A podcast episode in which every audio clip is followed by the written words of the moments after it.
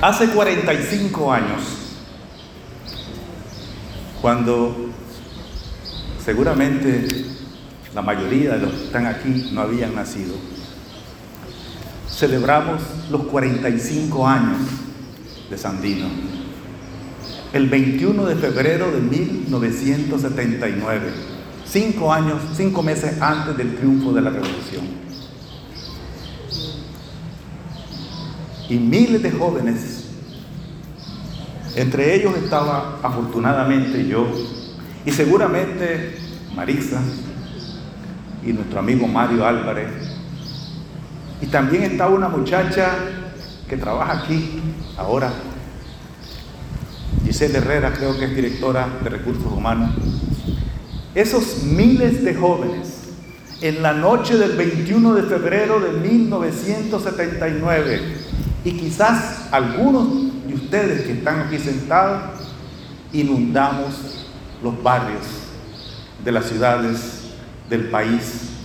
Llenamos de bombas de contacto la ciudad y la ciudad de noche parecía día por las explosiones, las luces de las bombas y el tronar de las bombas. Y llenamos de siluetas de Sandino y de consignas los muros y los postes de la ciudad. Estábamos celebrando la última celebración clandestina de Sandino en sus 45 años. Hoy recordamos el 90 aniversario de Sandino, no desde la clandestinidad, sino desde los auditorios, desde las plazas, desde los parques y desde los espacios públicos, porque Sandino ha conquistado a la patria. Ahora vamos a hablar de los santos. Sandino, de la muerte a la resurrección. Nicaragua, de la lucha a la victoria popular. Sandino dijo, cumpliremos con el deber sagrado. Y lo cumplió.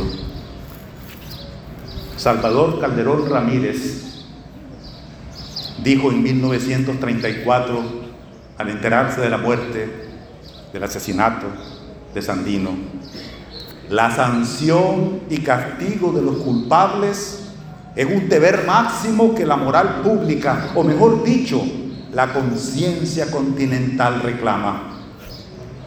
Y me quiero referir a eso.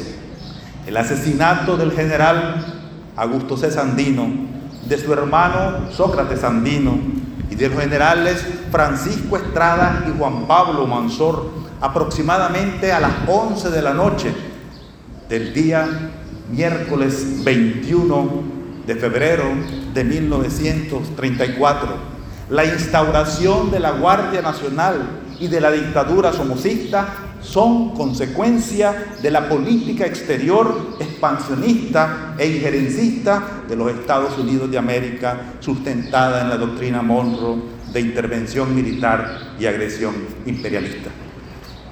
Ese crimen perverso contra quien encarnaba la conciencia de dignidad patriótica continental provocó gravísimos daños en contra de las esperanzas de la paz, de la prosperidad y la autodeterminación del pueblo nicaragüense durante casi medio siglo.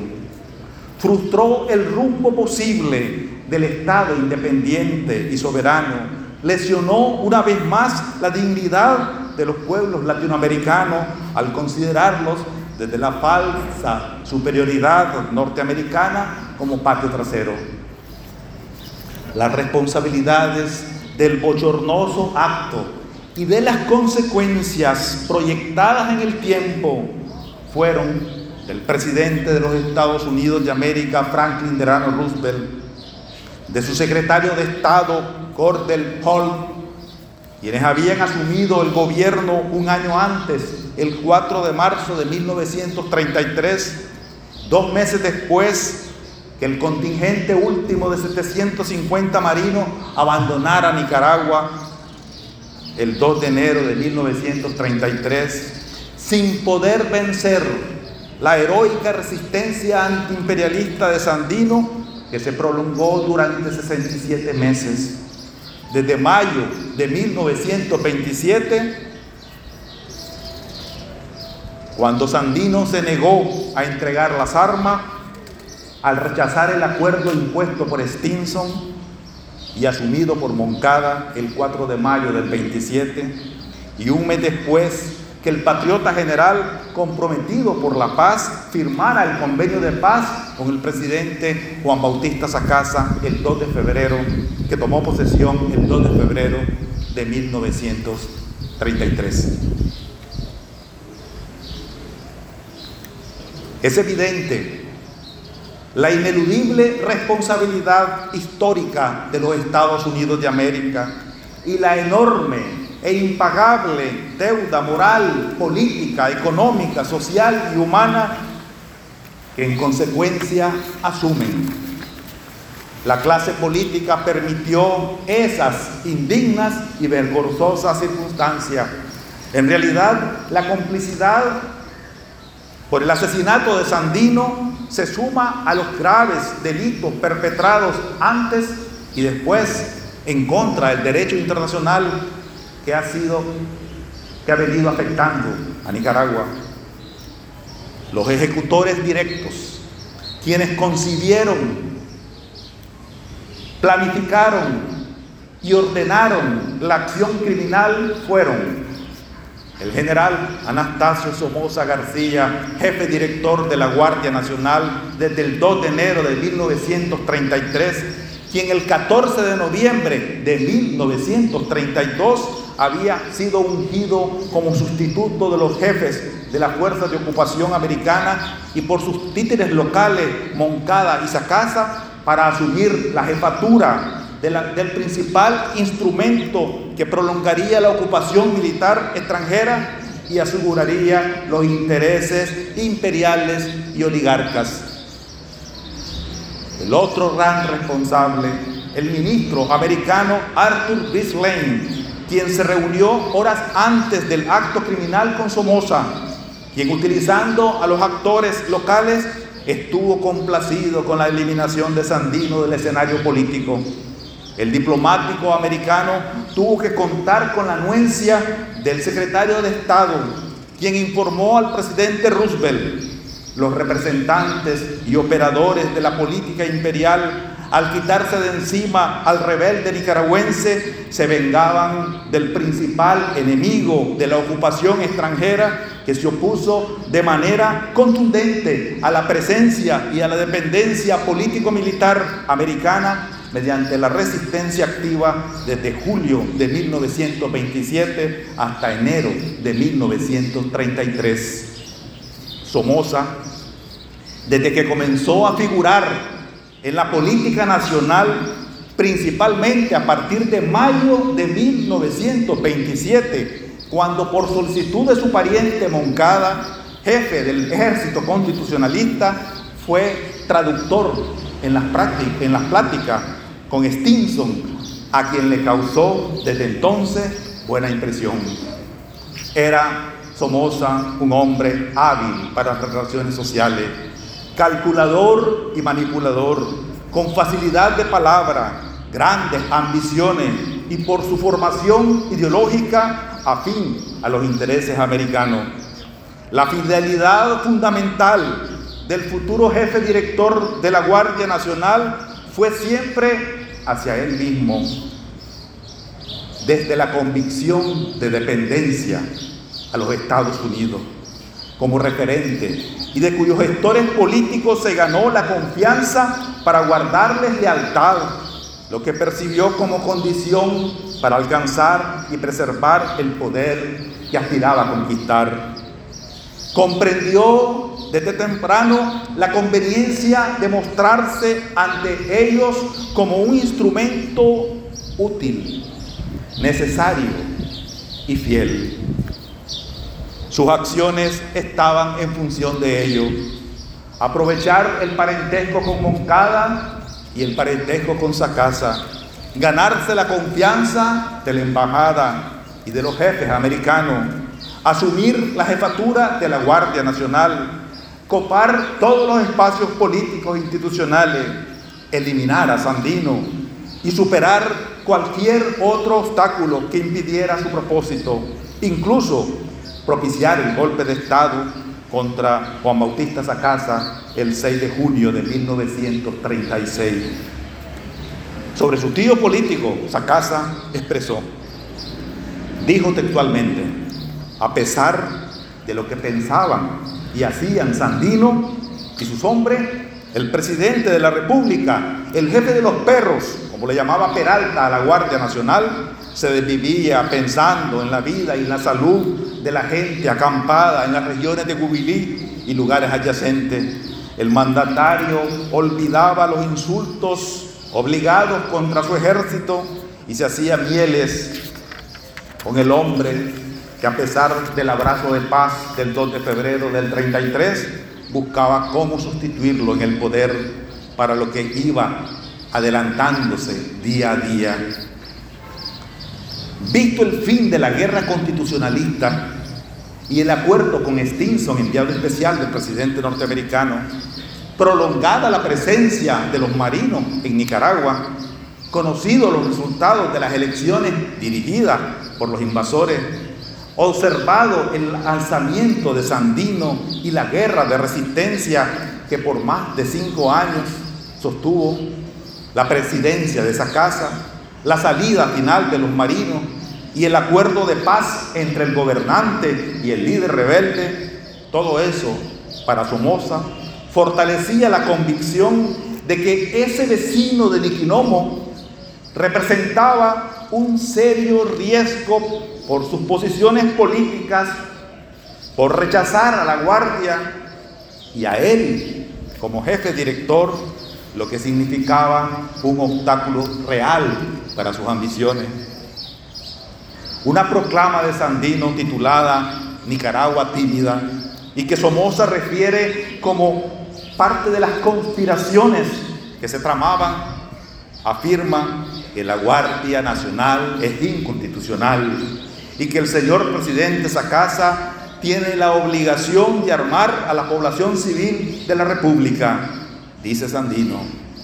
Somoza, en el Calvario de la Segovia, libro publicado en 1936, escribió, Sandino no apartaba el índice de la Guardia Nacional y obstaculizaba su paso y pretendía eliminarla en cualquier modo para la feliz realización de sus sueños de mando.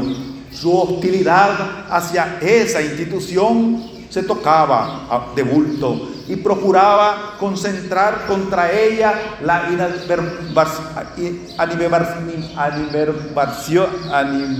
animalización, rechazo de todo el país a fin de destruir, de destruir al ejército nacional que consideraba como el verdadero sostén del gobierno. Eso dice Sonosa. Sandino era el único obstáculo para su propósito. Asumió como necesario eliminarlo. Con él presente de manera relevante en el escenario nacional, no hubiera sido posible que se alzara con el control del poder, ni se consolidara la Guardia Nacional tal y como estaba concebida, ni que se engendrara la dictadura somocista que atormentó la historia nacional durante casi medio siglo.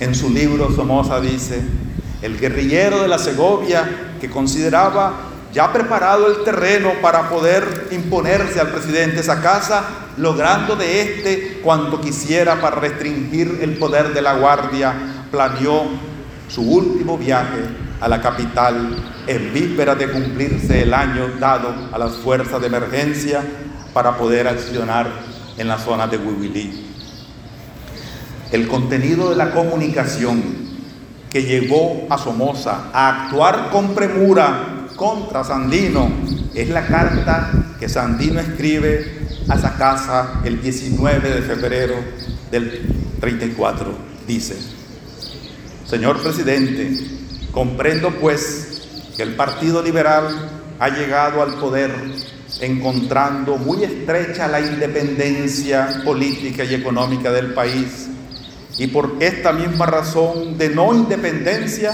es que existe una institución militar como la Guardia en Nicaragua, con reglamentos extraños a nuestra Carta Fundamental.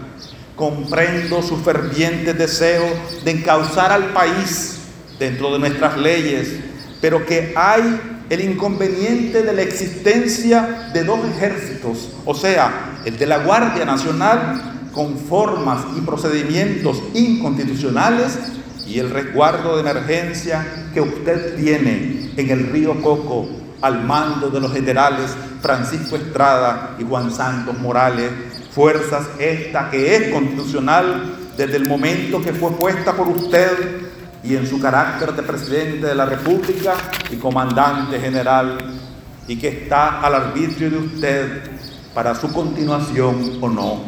Y continúa Sandino en esa carta. Hay obligación de su parte, señor presidente, de dar garantías eficaces a la vida e intereses de todos los hombres que militaron a mis órdenes en la recién pasada campaña que sostuvimos en contra de las fuerzas interventoras de Estados Unidos. Y ya que esa indispensable garantía no podría realizarse sin corregir la forma y procedimientos ilegales de la Guardia Nacional, deseo reiterar a usted las pruebas de cooperación franca y leal en los casos que en alguna forma pueda yo contribuir al mantenimiento de la paz. Sandino insta al presidente a reglamentar la guardia conforme a la constitución, que se comprometa a influir en el ánimo de los hombres que integran el ejército a fin que los anime y demos a usted, señor presidente, un voto de confianza en el sentido de fortalecer su autoridad y pueda hacer más eficaces las garantías a que tienen derechos según el convenio del 2 de febrero de 1933.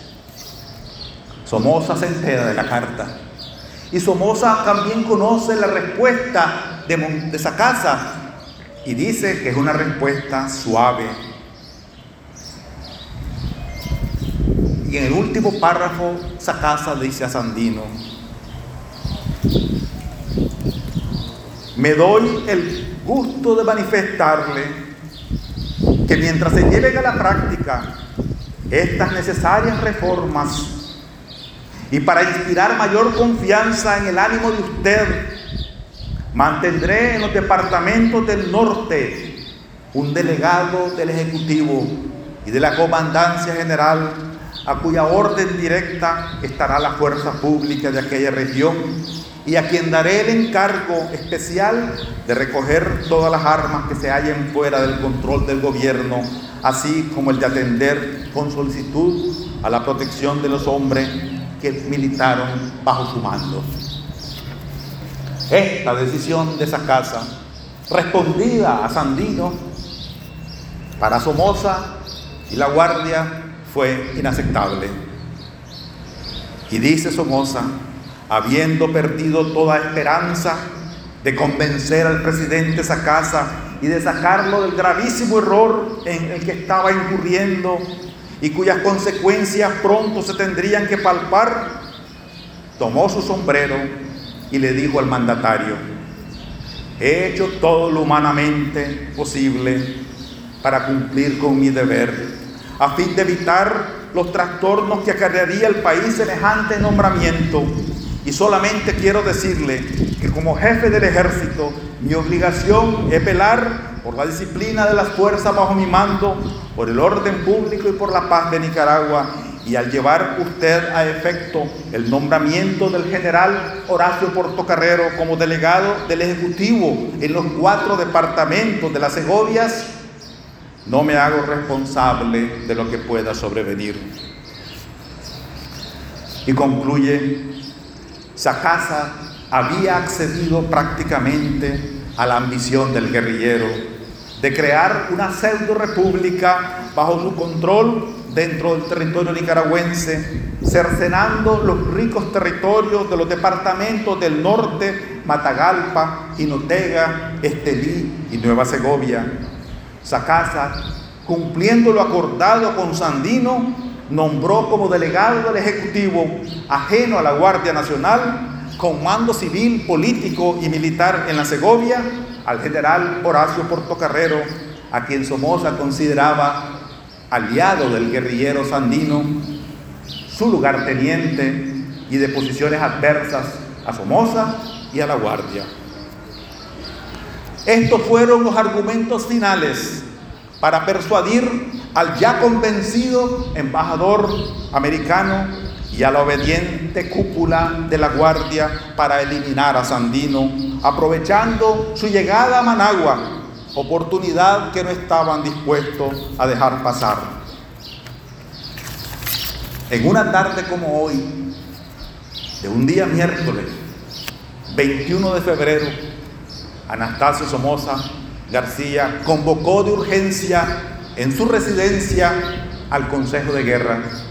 Estuvieron presentes 15 oficiales de su confianza, según el acta redactada por el capitán Mendieta. Estuvieron presentes, entre otros, el general Gustavo Abaunza, segundo jefe de la Guardia, el coronel Samuel Santos, los mayores Alfonso González Diego López Roy, los capitanes Lisandro Delgadillo, Policarpo Gutiérrez, Francisco Mendieta, los tenientes Federico Davinson Blanco, Antonio López Garrera, Ernesto Díaz, Abelardo Cuadra, los subtenientes César Sánchez y Eddie Monterrey Luna y un oficial de apellido Zelaya. Según Abelardo Cuadra y otros, acordaron esa noche ejecutar al general Sandino cuando saliera de casa presidencial. Somoza, al iniciar la reunión, dijo, vengo de la Embajada Americana, donde acabo de sostener una conferencia con el embajador Arturo Lane, quien me ha asegurado que el gobierno de Washington respalda y recomienda la eliminación de Augusto Cesandino por considerarlo un perturbador de la paz del país él preguntó, ¿qué dicen ustedes? Nadie fue capaz de oponerse a la voluntad expresada por Somoza. Todos le expresaron su apoyo. El acta se limitó a decir, considerando que el país pasa por un momento de angustia proveniente del no desarme de las fuerzas del general Sandino quien se había comprometido a efectuarla el 17 de febrero pasado, valiéndose de subterfugio e imposiciones que en mengua del buen nombre del gobierno de la República y del ejército, que es la salvaguardia de las instituciones patrias. Acordamos, dice, dar un voto de confianza al jefe director de la Guardia Nacional, general Anastasio Somoza, a fin de que sus gestiones se encaminen a sacar avante el buen nombre de la República, de nuestro eximio gobernante, doctor Juan Bautista Sacasa, y de la Guardia Nacional, único cuerpo armado de la República, que es el sostén de las instituciones nacionales. Fue firmado el acta a las 7 de la noche del fatídico 21 de febrero de 1934. Más noche, el capitán Delgadillo y Carlos Eddy Monterrey, con 10 alistados, otros dicen que eran 15 y otros 30, se dirigieron a ejecutar la acción homicida contra Sandino y sus acompañantes. Si entendemos por traición la falta que se comete quebrantando la fidelidad o lealtad que se debe guardar o tener en realidad Somoza no traicionó directamente a Sandino, sino que actuó con fidelidad a su propósito. Somoza buscaba desplazarlo, desacreditarlo, desgastarlo, quitárselo de encima y eventualmente, si no encontraba otro medio, ejecutarlo. Después de un año del acuerdo de paz, la presencia de Sandino se consolidaba en el norte de Nicaragua la simpatía hacia él continuaba fuerte. Preservaba una amplia base social entre campesinos y sectores populares, principalmente en el interior del país. Todo indicaba que el presidente y el guerrillero estaban aproximándose y coincidían en varias cuestiones. Acercarse a Sandino traerlo a Managua, fuera de su entorno, hacerle creer que eran amigos y que no corría peligro, mostrarle cortesía y afecto, era con la intención de que bajara la guardia y confiara. Sandino y su círculo cercano sabían del riesgo, pero el general lo asumió con buena fe ante el nuevo escenario nacional e internacional sin la presencia directa de los marinos, con la incómoda fuerza militar en proceso de consolidación, pero con la esperanza de que aprovechar alguna oportunidad para influir en el nuevo marco político y social por la construcción de una nación soberana. En realidad, Somoza fue, desde la designación por los americanos, traitor a la nación. Por cuando traición es un acto cometido contra la soberanía o contra el honor, la seguridad y la independencia del Estado. Es evidente que las consecuencias dramáticas del asesinato permitieron que Somoza asumiera el control absoluto de Nicaragua, que la Guardia fuera efectivo instrumento de dominación y represión y que la dictadura somocista libero-conservadora se instaurara, que la dependencia de Estados Unidos quedara institucionalizada, cediendo soberanía e independencia del Estado y convirtiéndose en un fiel aliado regional para los intereses norteamericanos. Sandino, para el poderío político y militar norteamericano, era una incómoda piedra en el zapato. Fue quien propinó la vergonzosa derrota a los invasores y es el artífice de una campaña de denuncia y solidaridad internacional en contra de la política interventora e injerencista de los Estados Unidos. Era para los norteamericanos una cuenta pendiente de saldar. Somoza se perfilaba como el fiel actor local afín a los intereses americanos. Les ofrecía, estando los marinos fueras y sin ensuciarse directamente las manos, la solución definitiva a la incómoda presencia del líder rebelde que continuaba siendo beligerante en la vida política de Nicaragua y por lo tanto podría representar un riesgo a los intereses norteamericanos en el país, en Centroamérica y en el Caribe. Región próxima que Estados Unidos necesitaba asegurar y mantener estable frente a las consecuencias socioeconómicas de la gran depresión que sufría, que se prolongaba, y el creciente peligro de guerra en Europa por la amenaza fascista. Hitler había sido nombrado canciller en enero de 1933 y dos meses después el partido nazi había ganado las elecciones en Alemania. En octubre Alemania se retiró de la Sociedad de Naciones y a inicios del 34 eran evidentes las acciones fascistas contra los judíos y la creciente preocupación y tensión en las fronteras alemanas de Europa. La militarización alemana era creciente. Estados Unidos no quería tener problemas en su patio trasero.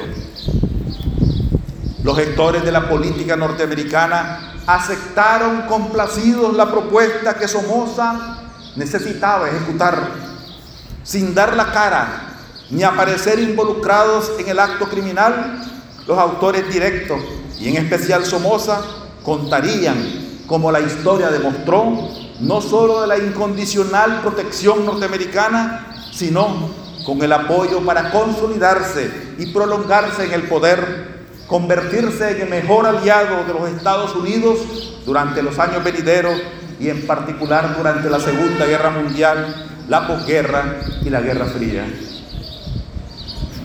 Al ocurrir el asesinato y divulgarse la noticia a nivel internacional, los principales periódicos norteamericanos compartieron de manera relevante y en primera plana la información. En general, las autoridades norteamericanas trataron de guardar distancia de los sucesos. Insistieron en que ellos estaban fuera de Nicaragua y que eso, en todo caso, era un asunto interno, un asunto provocado por la Guardia, del cual no tenían nada que ver.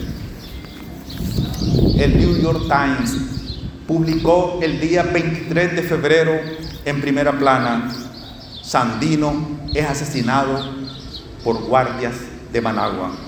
Y dice, anoche miembros de la Guardia Nacional detuvieron y ejecutaron repentinamente al general Augusto César Sandino, ex líder rebelde, a su hermano Sócrates, que fue su ayudante financiero, y a los generales Francisco Estrada y Juan Pablo Mansor, que también eran sus asistentes. El general Sandino había firmado la paz con el presidente Sacasa durante solamente un año antes y estaba regresando en un automóvil con sus acompañantes, entre los que estaba su padre, el ministro de Agricultura, Sofonía Salvatierra, quienes venían de una cena con el presidente.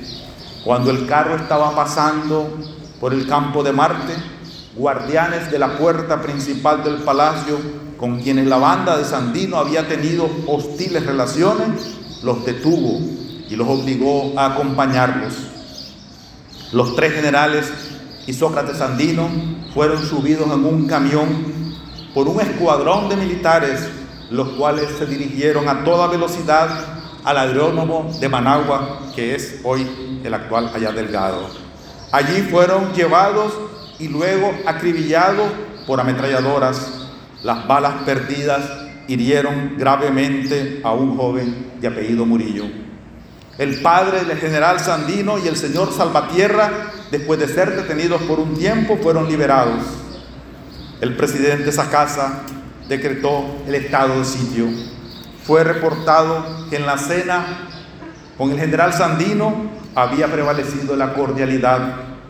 Horacio Portocarrero, el que había sido nombrado delegado para el norte del país, amigo de Sandino, huyó de, Managua en un aeroplano. La noticia continúa. El gobierno deplora el acto. Tras el asesinato del general Sandino y sus acompañantes anoche se impuso una rígida censura y el gobierno emitió el siguiente comunicado. El gobierno declara oficialmente que la acción de la Guardia Nacional de asesinar a Sandino fue contraria a las instrucciones del presidente Sacasa de garantizar la vida de Sandino y sus acompañantes cuando ellos estuvieran en Managua. El presidente condena de manera severa los actos individuales de los guardias nacionales y ha ordenado una investigación inmediata. Solicita al Congreso que se den las facilidades necesarias para mantener el orden público. El padre del general Sandino, Gregorio Sandino, entrevistado esta noche en el Palacio Presidencial, describió de la siguiente manera la forma en que el general Sandino fue asesinado. Yo y mis dos hijos, Augusto César y Sócrates, subimos en un automóvil del ministro de, Agricultura, Sofonía Salvatierra. Estábamos acompañados por el ministro y los generales Humansor y Estrada y un chofer para enrumbarnos a la casa de Salvatierra. Íbamos para nuestro destino después de cenar con el presidente y al salir pasamos por la puerta principal del campo de Marte y fuimos detenidos por los guardias. Salvatierras, yo y el chofer fuimos requeridos para salir del vehículo. El resto fueron conducidos hacia el este de la ciudad. Me cuentan que al pasar por la casa de los Salvatierra, los guardias intentaron aprender a otro de los ayudantes de mi hijo, al general Ferretti, que también estaba alojado allí. Sandino y sus acompañantes fueron conducidos hacia el sur, a un pueblo llamado La Reinaga, de las afueras de Managua. Poco después, los disparos fueron escuchados y creímos que mis hijos y sus compañeros fueron fusilados y enterrados allí. El doctor Leonardo Argüello, ministro de Relaciones Exteriores de Nicaragua, emitió un comunicado en el que dijo que el presidente Sacasa había recibido constantes manifestaciones de lealtad de todas partes del país y confía en que podrá dominar rápidamente la situación anormal. Y así continúa la noticia. Conclusión. El asesinato de Sandino no fue un acto criminal aislado, sino la expresión atroz de la política intervencionista e injerencista de los Estados Unidos de América. Los ejecutores directos e indirectos son responsables de las gravísimas consecuencias que para Nicaragua trajo ese brutal acontecimiento que truncó de manera dramática la oportunidad histórica de soberanía y autodeterminación y al eliminar al líder patriota y antiimperialista abrió las puertas para consolidar a la Guardia Nacional como instrumento de dominación, instaurar la dictadura somocista e instalar a Somoza García como aliado fiel e incondicional que representaría los intereses de los Estados Unidos en la región. Me pregunto y reflexiono en voz alta, ¿qué hubiera pasado si Sandino no es asesinado y consolida su proyecto social, político y cooperativo en el norte de Nicaragua. Amplía su influencia y liderazgo político y moral nacional por la independencia, la soberanía y la autodeterminación de Nicaragua. Aquel acontecimiento que hoy conmemoramos de hace 90 años truncó el rumbo de la historia.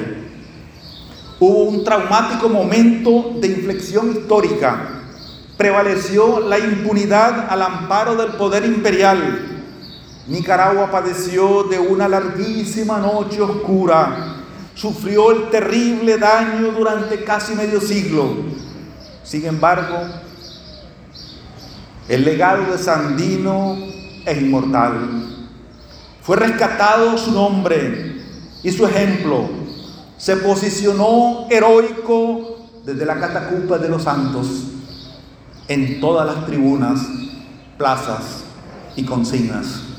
Se hizo conciencia nacional y conciencia latinoamericana. Fue asumido como principio fundamental y paradigma de la nación desde el triunfo de la revolución popular sandinista en 1979. Su nombre era una voz, un grito, Sandino. El nombre se fue reproduciendo en todas las voces, Sandino, Sandino, Sandino. Fue como un inmenso eco que retumbó en todos los extremos. Sandino, Sandino, Sandino. Y el nombre de Nicaragua se llamó Sandino. Muchas gracias.